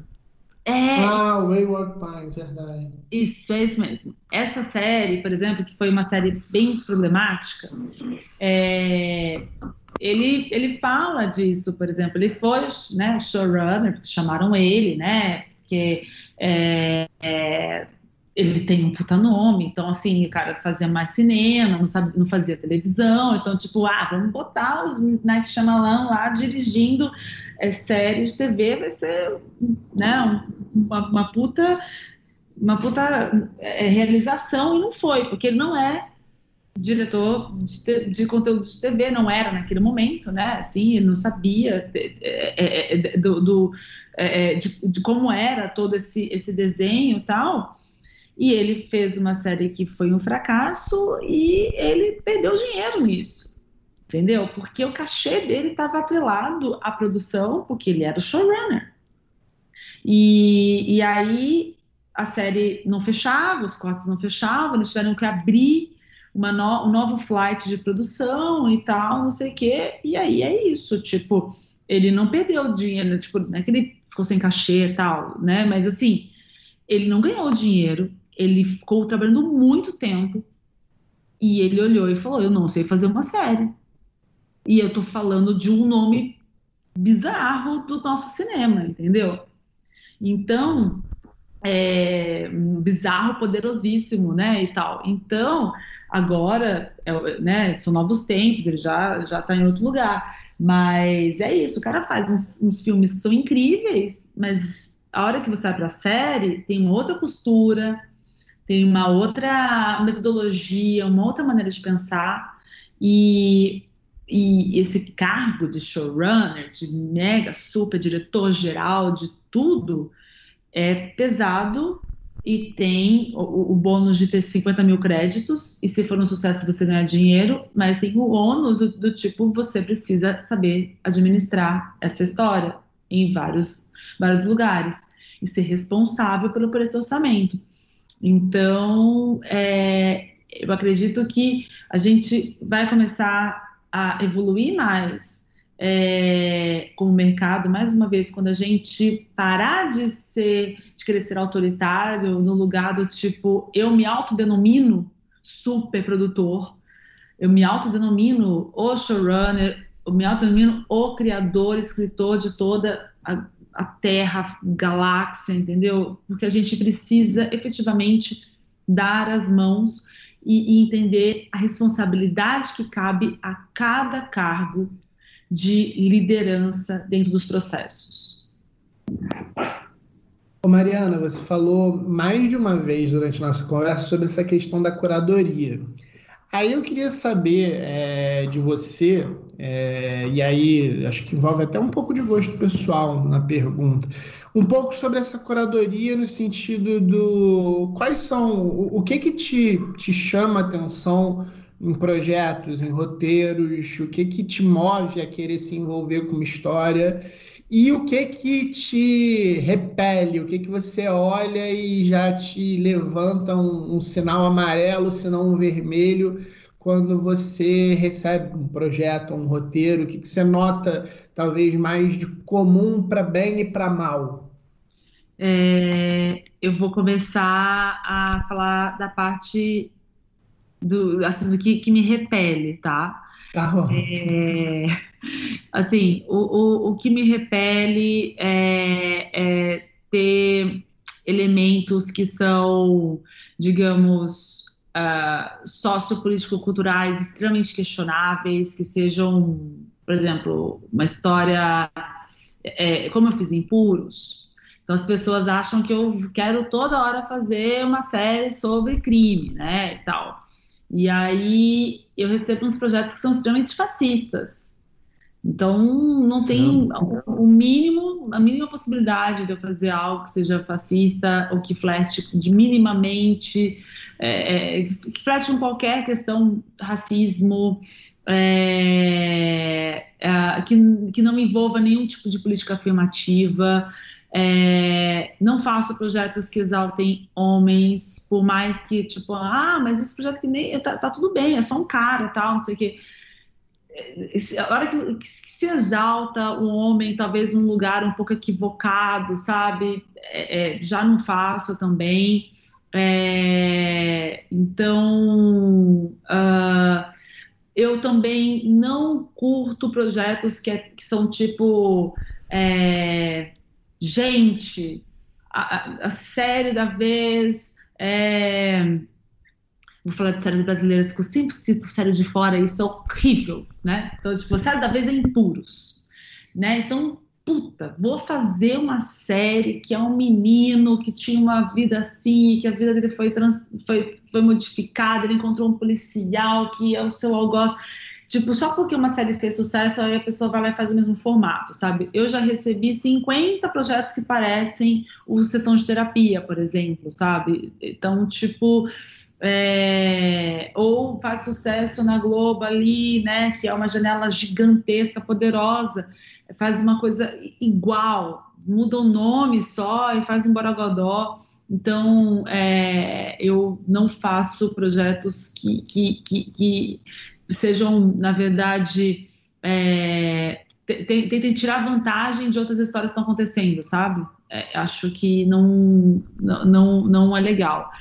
É, e assim, o que, que eu considero como pilares, assim, dos pilares essenciais para ter um projeto é, que eu vou trazer para dentro da análise, da curadoria, não só minha, como da minha equipe também, é qualidade artística e originalidade como primeiro ponto, né, né, qualidade artística e originalidade do argumento, da, do, da tese, do mote, do, do relato, é, né, porque eu tô tenho que falar que eu estou olhando para projetos que são projetos de é, podem ser para primeira infância, né, até para específicos para é, a maioridade, sabe? Então, assim, uh, e diversos formatos, documental, ficção, longa-metragem, obra seriada, né? Então, dentro disso, eu, tô, eu, eu, busco, primeiramente, qualidade artística e originalidade no argumento, né? Como eu falei, se você vem com coisa muito parecida com o que foi feito ali, eu já não olho, é, porque eu acho até feio, né? é, tendo em vista que nós somos profissionais, nós temos que respeitar o mercado e, e os nossos parceiros. Um segundo pilar importante para mim, certamente, é a criatividade e inovação da narrativa. Né? Então, é, de, de, realmente é, é, tentar fazer alguma coisa diferente, sabe? É, é, é uma maneira, um ritmo. É, a gente tem muita referência, a gente vê muita coisa, e aí eu acho que muitas vezes a gente fica no lugar confortável, sabe? Ai, puta, vou resolver isso aqui com um narrador que vai ser super bom, vai ser super certo, porque usam isso já há tanto tempo. Ai, nossa, meter um flashback aqui que vai dar uma solução maravilhosa para isso. E a gente deixa de usar ferramentas como a narração, o flashback, flash né? Como uma um, um, um, dispositivo narrativo, de, de certa forma, para trazer mesmo um Borogodó para a produção, sabe? É, trazer um Borogodó para a narrativa. Então, acho que criatividade e inovação é muito importante. É, aí, né, vindo a produtora Zona, querendo olhar né, para a comunicação do, do produto, é, ele precisa ter realmente um foco muito claro de público-alvo, sabe? Ele precisa, é, o autor precisa entender que esse produto precisa chegar em algum lugar.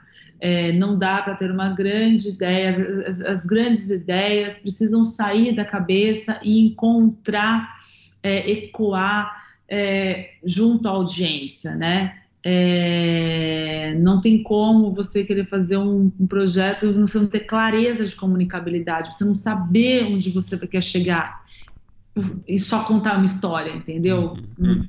É, aí acho que um, um, um, penúltimo ponto assim acho que seria bastante a questão de estrutura dramática, estética e de personagem, né? Assim, é, é Uh, às vezes a pessoa tem uma baita de uma história, mas o personagem é muito fraco. É, ou a, a, a, o, o, roteirista tem um baita personagem, mas ele está em um lugar muito comum de estética, de, de, de linguagem, assim, sabe? É, então, essa trinca de dramaturgia, estética e personagem, ela precisa estar tá muito alinhada. É, e isso desde o início. Não dá para você, você não consegue é, é, é, mais fácil pegar um relato potente como o do Impuros, é, por exemplo, que tinha ali uma estética já implícita dos anos 90, né? tinha o suor do Rio de Janeiro, com uma estrutura dramática de um monte de acontecimento, né? É, é, um atrás do outro, e aí, e aí personagens instigantes, por mais que tudo estivesse de uma maneira muito simples, é, é, tinha ali tinha combustível para que a gente pudesse trazer para cima a história, sabe? Então, é isso. E o último ponto importantíssimo, que nenhuma produção, pelo menos comigo, anda para frente, é, é, propósito, né? Então, é, uma relevância do tema para que realmente tenha um alinhamento sociopolítico-cultural atual, né? E não falando só num lado afirmativo, porque é óbvio, eu sou mulher, eu sou relativamente nova, como, né, uma produtora relativamente nova de idade é, para o cargo que eu tenho, então eu sei muito bem o que é ser uma mulher na posição que eu estou é, de liderança. E então é, eu abraço todas as, as maiorias minorizadas, né, faço parte dela, é, e também, além dessa questão afirmativa, um cenário sociopolítico cultural mesmo, sabe? Eu não vou fazer uma, uma, série que tem uma cara velha, porque são assuntos que meio que não fazem parte do nosso cotidiano, ou não vão fazer parte do cotidiano até 2025, né? Porque eu estou falando com vocês aqui, mas eu estou vendo coisas para 2025 né? A gente está falando, de, a gente tem que tá sempre falando de futuro. Quem trabalha com audiovisual, com contação de histórias, está uhum. olhando para frente, né? A gente não está olhando para o presente mais. Então, acredito que esses pontos são essenciais para que eu consiga buscar projetos que tenham um equilíbrio é, entre os valores artísticos e comerciais e trabalhar bastante dentro deles, né? Porque sei lá, de 10 projetos que a gente desenvolve, é, que, que vai encontrar um mercado de forma rápida mesmo, mesmo com toda essa curadoria, com esse carinho, com esse trabalho de desenvolvimento, o que vai encontrar o, o mercado de fato é 50%, sabe? É, então, é todo um cuidado para que a gente não erre, e pra, na verdade é um cuidado para que a gente erre menos, né? É, enfim. E, mas, mas, Mariana, aproveitando que você é, fez uma, um resumo um pouco né, da, sua, da sua visão né, de, de mercado, do, do que é interessante né, num projeto para você, eu vou fazer uma pergunta é, que eu acho que todo mundo que está que tá ouvindo agora, né, que vai ouvir, é, gostaria de fazer, não me mate, que é, é vocês recebem projetos de roteiristas, existe algum canal para esse envio? E também uma segunda pergunta ainda nesse assunto é uma pergunta prática, né? Você acha que os roteiristas devem bater na porta de produtores para se apresentar, apresentar projetos? Ou você acha melhor que esse, esse networking, digamos assim, ele tem que ser feito em eventos, né, em rodadas de negócio? Como é que você enxerga isso? É, pela, respondendo a, a última pergunta, para eu cair para a primeira, é, eu acredito que os roteiristas devem procurar os, os produtores, devem confiar nos, nos produtores. É, é, super importante que o, o, o roteirista veja o produtor, a produtora, como parceira, né? É, e não como uma, é, uma ferramenta para chegar até um canal, sabe? É, até porque hoje em dia os, os, contatos entre roteiristas e canais estão muito mais amplos. O contato entre roteirista e plataforma, roteirista e distribuidora está super ampliado. Então, é, o roteirista não precisa, de certa forma, alcançar uma produtora de imediato. Porém, é, sem uma produtora, ele, ele possivelmente não vai realizar a sua história. Então, por que não olhar com bons olhos é, a, a, a, essa função é, que está completamente alinhada na, no levantamento, desenvolvimento e construção da história, né? Então, os roteiristas devem procurar produtoras. Agora, roteiristas devem procurar roteiristas, produtoras com projeto, tá? Eu, eu recebo é, muitas vezes uh, de roteiristas com nome, com tempo de rodagem no mercado tal, eu recebo muitas vezes é, boas ideias, sabe? Relatos, mas, mas principalmente boas ideias. Eu não recebo projetos é, muitas vezes. E aí não dá para olhar, não dá para é, fazer uma análise em ideia, né? Então, o roteirista... Mas uma ideia, geralmente, você, você diz uma logline, você recebe, costuma receber algumas linhas, é isso? Às vezes eu recebo, tipo, uma sinopse, sabe? Uma, tá. uma super sinopse e tal. E aí, falando, olha, eu tenho uma série muito legal. Eu mando uma super sinopse. É... Claro, uma sinopse para a gente começar a conversar é ótimo, mas assim, aí eu vejo a sinopse e falo, beleza, deixa eu ver o projeto. Ah, então, porque eu estou escrevendo, porque eu estou pesquisando, eu... aí vem uma, uma, sucessão de gerúndios. E aí isso acho complicado. É, eu acho complicado, porque assim, você quer falar sobre o seu projeto, então vamos falar sobre o seu projeto. Existe um trabalho do roteirista que ainda mais um roteirista que deseja ser autor, roteirista que deseja escrever, entrar em sala de roteiro, sabe? Tem aí no mercado, tá tudo certo, vocês são maravilhosos e, e, e excelentes. Não, ninguém precisa ser criativo, nem, nem todo mundo precisa ser criativo. A gente precisa entender também que tem, que tem um, um, um lastro enorme no mercado. Assim, tem gente que é especialista, né? Já, inclusive, né? Olhando para fora do, do Brasil, né? Tipo, tem gente que é especialista em assistência de roteiro. Não, tem gente que não quer ser roteirista, tem gente que quer ser assistente de roteiro, tá tudo certo. Né? É, é, é, não, não existe esse, glamour também de, ah, eu preciso criar a minha a minha obra para que eu faça meu nome e tal. Não, você pode fazer o seu nome uh, fazendo um baita de um filme que é um puta de um BO de orçamento, entendeu? É, então, é, não, não sei se, se, se é, é, existe um falso glamour, assim, de que tem que ter uma. A pessoa tem que criar para ter um nome.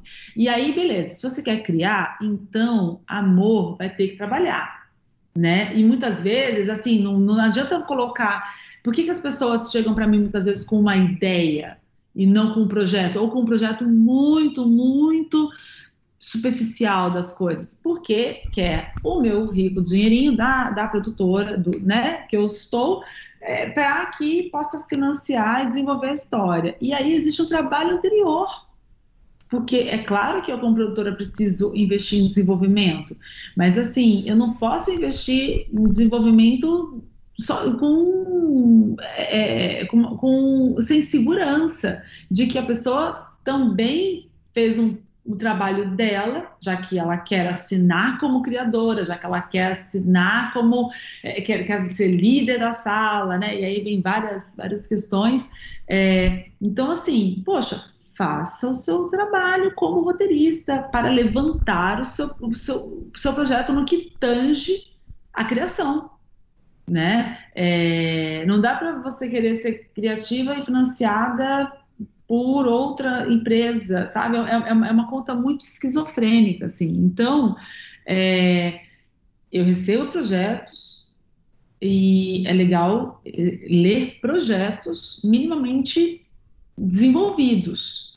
E aí eu olho e falo, puta, beleza, ah, então vou colocar dinheiro aqui, combustível aqui, ou ah, é, é, começar a fazer realmente uma força-tarefa para que a história seja levantada essa força-tarefa é muito mais do que dinheiro, né? Então, não vejam as produtoras como banco, porque banco é outra instituição, nós somos é, realizadoras, contadoras de história, né? Então, tipo, é, é um outro lugar. Então, chegue com seu projeto para que a gente possa crescer junto é, e com ele minimamente desenvolvido. E sobre como enviar projetos, vocês podem entrar no site da da Surreal, tá? É www.surrealhotelarts.com. É, Legal. E aí lá vocês têm o, o e-mail para mandar o projetinho para a gente, para o entretenimento, né? No caso. Esse, só para só é, é, aproveitar, né, que você que você deu essas diretrizes. É, claro, você já falou uh, características que chamam a sua atenção ou, ou reperem né, seu interesse em projetos. Mas, assim, falando especificamente desse envio de projetos para o site, existe alguma demanda específica de gênero, de formato, alguma coisa assim? Ou o que importa é um projeto bom? É, então, a gente tem uma né, eu, eu tenho um espaço bem interessante para projetos documentais nesse momento. É, sendo pode ser obra seriada ou pode ser longa-metragem. É, a gente também está olhando para formatos, é, formatos que sejam inovadores, né? Porque quando a gente fala de formato, muitas vezes também é, é como muita coisa vem sendo feita. É, então, por exemplo, chegam quilos de programas de gastronomia, né? Quando eu falo formato, opa, gastronomia, né? Então, assim, acho que é realmente tentar pensar aí novas maneiras para a gente fazer programas de entrevista, é, programas de serviço, né? Porque o formato tem esse poder de levar serviço para as pessoas, para falar de vários assuntos de variedade de uma maneira super inteligente, interessante, que seja entretenimento mesmo. É, então, aí a gente tem um, uma, um, belo, é, uma, uma, bela avenida, assim, para que a gente possa é, receber projetos nesse momento. E, claro, histórias que sejam, que tenham esses pilares que eu falei, né, falando de ficção um pouquinho, tem esses pilares que eu acabei de compartilhar aqui, é, são bem-vindas e a, a, gente vai ser bem é, transparente se a gente entender que, tipo, ah, puxa, projeto é legal, mas a gente já tem algo que é parecido, ou, é, ah, esse formato aqui talvez é muito grande, como a gente já, já tem uma, a gente tem umas histórias já em linha de produção, né, é, a gente está esperando passar um pouco essa, essa pandemia e melhorar um pouco o pandemônio aqui, né, do, do nosso país, mas a nossa ideia é começar a produzir é, começando com dois longas-metragens no próximo ano, né, no, no, primeiro semestre do no próximo ano. Então a gente tem várias produções engatilhadas e aí é, talvez se, se algum projeto proposto flertar com essas produções, a gente também já fala falou valeu para não dar um cansaço mesmo é, no roteirista, porque a gente quer que as pessoas fiquem também felizes e de boa, sabe? Tipo, trabalhando com a gente. Não quero, é, tipo, roteirista que, eu vou falar, tipo, olha, eu adorei essa história, mas eu só vou conseguir produzi-la certamente, entendendo o mercado, as negociações que eu tenho, eu vou conseguir produzir somente daqui a cinco anos. A pessoa fala, ai, vou morrer por causa disso. Então, talvez outra pessoa que vai dar tudo certo, entendeu? Não vamos nos matar. Mariana, é, uma coisa que eu fiquei curioso em termos práticos é, o que, que você considera esse projeto minimamente pronto? Assim, por exemplo, é, filme, você é, acha que é um argumento ou já com um primeiro tratamento de roteiro? Série, bíblia de venda, tem que ter roteiro de piloto? É, pode ter diferenças? O que, que você acha bem é, especificamente, que é o mínimo, pelo menos, para ser por bater com um projeto assim embaixo do braço, sabe? é, olha, se, se for um projeto de longa-metragem, é, um bom argumento, né? Um argumento substancial, assim, e é, eu acho que uma coisa que falta bastante nos projetos é é um, a motivação para que ele seja realizado, sabe? A motivação seja do roteirista ou a motivação do diretor, que muitas vezes é o roteirista, né? É, de realmente contar aquela história. Por que, que eu falo desses dois documentos, tá? Em relação ao, ao longa-metragem, que também funciona muito para a série, tá? É, eu, eu não acredito em produtos que nasçam por causa de uma oportunidade no sentido de ah, até como eu já disse, ah, fizeram aquela série ali, aquela série, ah, nossa, fizeram Casa de Papel. Casa de Papel virou essa coisa toda, então, meu, vamos fazer o assalto no banco é, de Piraporinha. É, Ideias aí, de vácuo, né, de mercado. Ah, vou, vou para ali porque acho que é ali que é a oportunidade. Porque ali deu certo, funcionou e tal, então eu vou, né? Então, assim, essas ideias de vácuo, é, é, é, é para mim não, não tem uma, uma motivação efetiva do profissional. E aí eu sei, como produtora, que a hora que eu tiver que desenvolver processos, desenvolver o projeto, entrar em alguns processos, entrar em laboratórios é, e tudo mais, essa pessoa vai dar defeito. Então, é, e, e, e eu não acredito em projetos que não tenham uma motivação real.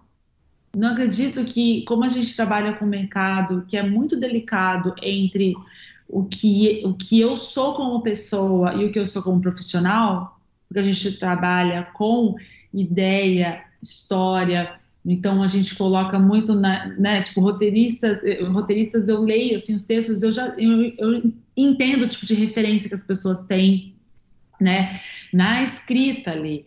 É, não estou falando só de referência cinematográfica, mas referência de vida mesmo. Dá para ver é, quem tem escolaridade mais alta, mais baixa, sabe? Tipo, então é, para mim, não importa se é a escrita mais elaborada da galáxia, é, mas é, é, se tem uma, um propósito, uma motivação, um fator real para fazer com que ela, essa pessoa esteja engajada em escrever é, essa narrativa, né? E, e aí, isso aliado, obviamente, a um argumento, no caso do longa-metragem, e, no caso da, da série de TV, minimamente uma ficha né, de é, conceito, de personagem, né? afinal de contas, série é personagem, são poucas as séries onde lugares né, são, são os personagens, mas não, esses, esses, lugares têm que ter uma ficha, né? Então também é, a gente precisa entender do que a gente está falando, Uh, então, é, é isso. Para a TV, preciso de uma sinopse, de um conceito, de desenho mínimo de personagem. É, e não, não acho que tem que ter piloto, não, e nem o, o longa-metragem tem que ter roteiro, não necessariamente. É, mas, é, até porque, na verdade, assim, é, é se o projeto, de maneira sintética, né, com o texto como projeto, tá? Não como uma logline. É, se o projeto não funciona de maneira sintética, então, se um longa não funciona com um bom argumento ali de umas oito páginas, é, ele não vai funcionar no roteiro aberto. Não adianta abrir, tipo, eu também acho uma, fala, uma falácia isso, né? Que as pessoas falam, tipo, não, aqui no argumento eu não estou conseguindo explicar muito bem, mas a hora que eu abrir a cena ali, ó, vai ter o um diálogo. Bicho, então se você precisa do diálogo para calcar a sua ideia, a sua ideia é fraca. Né? Tipo, é, a, a, a, os, a, estrutura de roteiro vem para auxiliar na contação de histórias. Então, o argumento que é a base da ideia precisa funcionar de forma independente. E aí, quando você abre cena, você tem coisas na rubrica que são é, incríveis e que desenham muito bem a função daquela sequência alinhada com o diálogo que vai dar a cadência da narrativa. Aí a gente está falando de outra coisa. É, a gente está evoluindo com, com a história. Mas se o argumento, se eu olho um argumento de oito páginas e ele não funciona, eu preciso ter diálogo, eu preciso descrever que vai vir um helicóptero e vai descer e vai ter uma cena que vai ser um raio laser. Então a gente tem um problema de, de base de projeto, logo não tem projeto. Bom, Mariana, muito obrigado por conversar com a gente. Pô, foi muito legal, obrigado mesmo.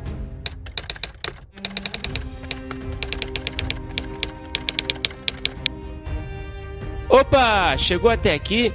Muito obrigado por escutar. Não se esqueça de assinar o feed do primeiro tratamento no seu agregador de podcast favorito.